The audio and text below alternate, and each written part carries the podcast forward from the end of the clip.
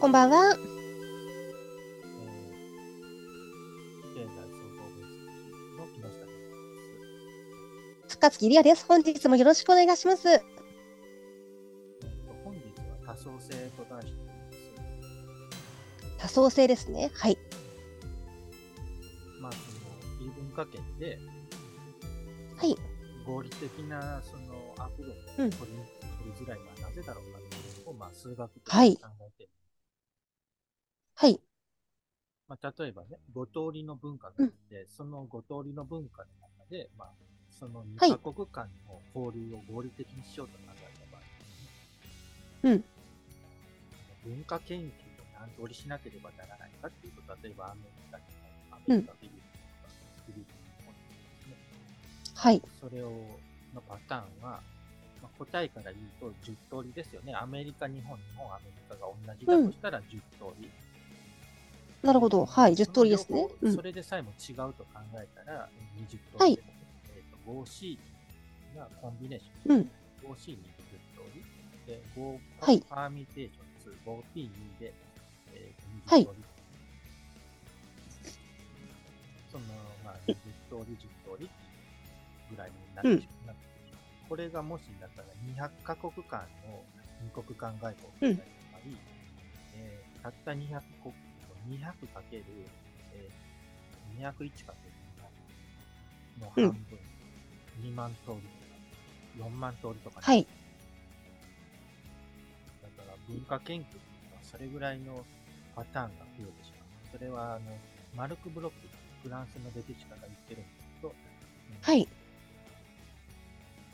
彼らがある星が方法論ですね、これによると、だから、ヨーロッパの域内だけでも、だから、国家研究が何十通りも出てしまう。つまり、イギリスとフランスとか、フランスとポーランドとか、えっうんとフランス、フランスとスペインとか、うん数カ国であっても、まあ、何十通りものね、文化研究になってしまって、でしかしかもお互いが意思疎通ができないと。はい。なので、結局、その文化研究っていうのはプロポーズに落ちてると言ってます。ああ、なるほど。うん。もうお互いに言葉が通じないんですよ。まあ、多分パタはーいンがいっぱいいっぱい分かれてしうん。まう。で、これの解決方法としては、例えば、あの世う界ん各国の人が数学という共通言語を使うとかですね。えーとみんな IT が使えるとかですね。うん。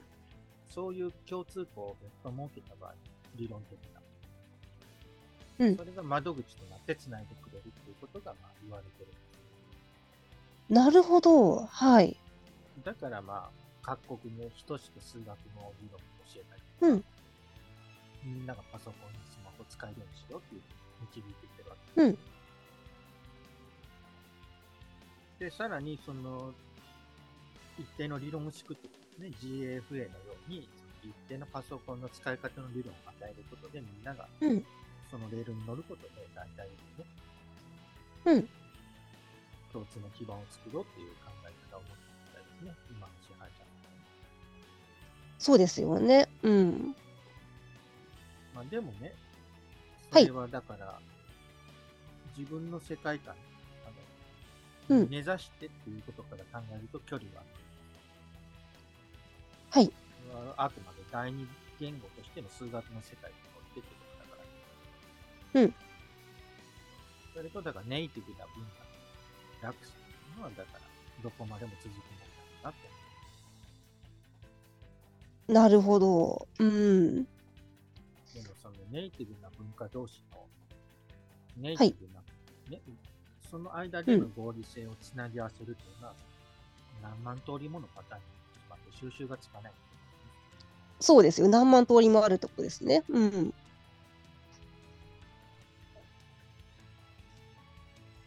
で、本当にそのみんなが数学を学んで、数学的に自分に立つということは、本当に解決したのかなっていうのは、それぞれの、うんえーと皆さんの感想によるのかなとは思っています。はい。それぞれの感想によるという、うん、主観であるところですかね。うそれん。で答えになってますけども、私としては、はいそれをは答いえと考える立場もわかるかなと。なるほど。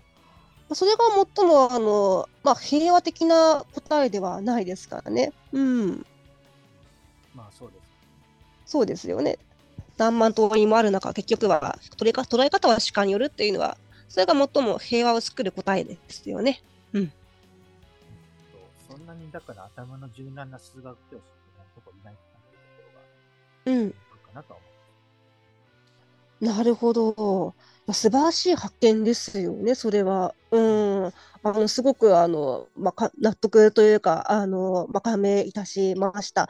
まあ、本当の面白さはそこですよね。問いの立て方は無限大、考え方は無限大があることが本本来の数学の教養であるということですもんね。まさにそうですね。はい。はい。また何でも終わりましょう。ごきげんよう。